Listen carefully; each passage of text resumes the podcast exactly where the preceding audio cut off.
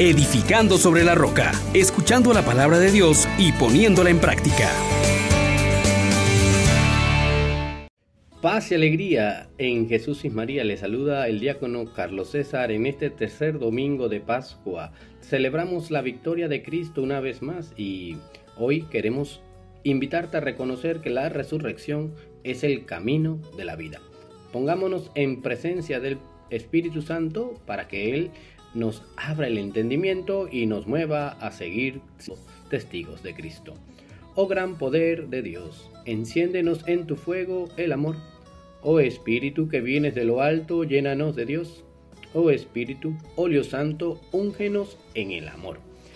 Meditemos en el Evangelio de este tercer domingo de Pascua, tomado del Evangelio según San Lucas, capítulo 24, versículos del 13 al 35. El mismo día de la resurrección, iban dos de los discípulos hacia un pueblo llamado Emaús, situado a unos 11 kilómetros de Jerusalén, y comentaban todo lo que había sucedido. Mientras conversaban, discutían, Jesús se le acercó y comenzó a caminar con ellos, pero los ojos de los dos discípulos estaban velados y no lo reconocieron. Él les preguntó, ¿de qué cosas vienen hablando tan llenos de tristeza? Uno de ellos, llamado Cleofás, le respondió, ¿Eres tú el único forastero que no sabe lo que ha sucedido estos días en Jerusalén? Él les preguntó, ¿qué cosa? Ellos le respondieron, lo de Jesús, el Nazareno, que era un profeta poderoso en obras y palabras ante Dios y ante todo el pueblo. Cómo los sumos sacerdotes y nuestros jefes lo entregaron para que lo condenaran a muerte y lo crucificaron. Nosotros esperábamos que Él sería el libertador de Israel y sin embargo han pasado ya tres días desde que estas cosas sucedieron. Es cierto que algunas mujeres de nuestro grupo nos han desconcertado, pues fueron de madrugada al sepulcro, no encontraron el cuerpo y llegaron contando que se les habían aparecido unos ángeles, que les dijeron que estaba vivo. Algunos de nuestros compañeros fueron al sepulcro y hallaron todo como habían dicho las mujeres, pero a él no lo vieron. Entonces Jesús les dijo, qué insensatos son ustedes y qué duros de corazón para creer todo lo anunciado por los profetas. ¿Acaso no era necesario que el Mesías padeciera todo esto y así entrar en su gloria? Y comenzando por Moisés y siguiendo por todos los profetas, les explicó todos los pasajes de la escritura que se referían a él. Ya cerca del pueblo a donde se dirigían, él hizo como que iba más lejos, pero ellos le insistieron diciendo, Quédate con nosotros, porque ya es tarde, y pronto va a oscurecer. Y entró para quedarse con ellos. Cuando estaban a la mesa tomó un pan, pronunció la bendición, lo partió y se lo dijo. Entonces se les abrieron los ojos y lo reconocieron, pero él se les desapareció. Y ellos se decían el uno al otro, con razón nuestro corazón ardía mientras nos hablaba por el camino y nos explicaba las escrituras. Se levantaron inmediatamente y regresaron a Jerusalén, donde encontraron reunidos a los once con sus compañeros, los cuales les dijeron, de veras, ha resucitado el Señor y se le ha aparecido a Simón. Entonces ellos contaron lo que les había pasado en el camino y cómo lo habían reconocido al partir el pan. Palabra del Señor. Gloria a ti, Señor Jesús. Queridos hermanos, este texto maravilloso que hoy meditamos nos propone también el camino del creyente que descubre en la resurrección el camino de la vida. Tanto la primera lectura como el Salmo, como la segunda lectura y el Evangelio, todas nos hacen referencia a un sendero, a un camino, a un recorrido. Y miramos en primer lugar el camino de Jesús, un hombre acreditado por Dios con obras y milagros y signos, con palabras poderosas, que fue entregado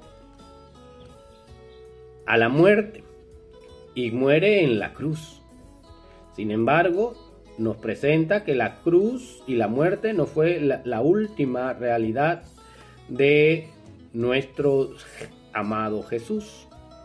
Nos propone mirar que ha sido resucitado por Dios. se nos dice con claridad que no era posible que la muerte lo retuviera bajo su dominio y que ha sido llevado a los cielos con poder.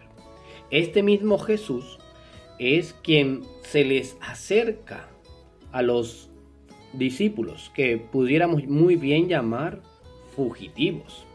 Porque vienen huyendo de Jerusalén, vienen llenos de tristeza, de decepción, de angustia y no son capaces de reconocer a Jesús. Y por eso, en medio de ese tránsito, en donde vienen todos cabizbajos, incluso molestos, defraudados, Jesús se acerca, el resucitado los acompaña, se interesa por ellos, se deja incluso insultar de alguna manera, le reclaman que no sabe las cosas que están pasando, le llaman ignorante, y Jesús aún así está con ellos, pregunta qué les pasa, se deja acompañar en la tragedia y posteriormente les comienza a llamar a pasar de la insensatez a la sensatez, de dejar de un lado todas aquellas cosas que están cegando su mente, que son incapaces de reconocer a Jesús. Y entonces estos hombres comienzan a dejarse enseñar por Jesús y su enseñanza se va grabando en sus corazones, le va haciendo arder el corazón y ya no quieren que Jesús se vaya, lo invitan a quedarse con él y en la partición del pan reconocen a Jesús, en ese que se queda en la Eucaristía y hacen ahora un camino de vuelta, ya no como fugitivos, sino como testigos de la resurrección. No importan los 11 kilómetros, no importa que sea de noche, vuelven llenos de ánimo a contar lo que les había ocurrido por el camino. Que Jesús se acerca, que Jesús se interesa, que Jesús les acompaña, que Jesús les da claridad, que Jesús se manifiesta en la partición del pan, el resucitado. Ahora bien, hermano, el salmista también nos pone en esta disposición de aprender y le dice al Señor, enséñanos el camino de la vida. Les invita a sus contemporáneos a reconocer que Dios no los defrauda, que Dios no los abandona y toma la decisión de colocarse a su amparo. Así también la segunda lectura nos propone este pasar a una nueva forma de vida. Y entonces, hoy tú que has escuchado esta palabra de resurrección, que has también sido partícipe de la noticia de que Jesús no ha sido retenido por la muerte, que la corrupción no ha tenido mando sobre él, es necesario que tomemos la determinación de reconocer a Jesús como el resucitado. Hoy Dios quiere que tú realmente consideres que Cristo venció la muerte. Y esto también nos tiene que llevar a vivir con un temor filial durante nuestra peregrinación. Este camino que llevamos en la tierra es el pasar de la criatura vieja a la criatura nueva. Es el paso de aquellos que están muertos en el mundo y vivos para Dios. Entonces, nuestro peregrinar por la tierra se va a caracterizar porque ya no tenemos miedo a Dios, no le tenemos miedo a la muerte, sino que vemos en Dios un Padre que es misericordioso y que nos trae en Cristo la vida nueva y por tanto ahora me invita a vivir como hijo. Hemos de lograr eso y tomar conciencia de que hemos sido rescatados al precio de la sangre del Hijo de Dios. Es necesario que tomemos la decisión de ser testigos de la resurrección y no fugitivos del Evangelio. ¿Cómo lo hacemos, hermano? ¿Cómo hacemos que esto sea una realidad? Bueno, primero que todo, confiemos en que Dios no nos miente. Él dijo que iba a dar su amor a los hombres y lo iba a manifestar en su Hijo y que iba a rescatarnos. Confiemos en que Dios no nos miente. Confiemos en que Dios no nos abandona y por eso podemos estar seguros de que Él va a nuestro lado. Pero también escuchemos con atención lo que Él tiene que decirnos. Leamos con interés sobre la persona de Jesús, los evangelios, el Nuevo Testamento, la Biblia. Dispongámonos pues ahora, hoy, en este instante, a vivir como un hijo de Dios y como discípulo de Cristo.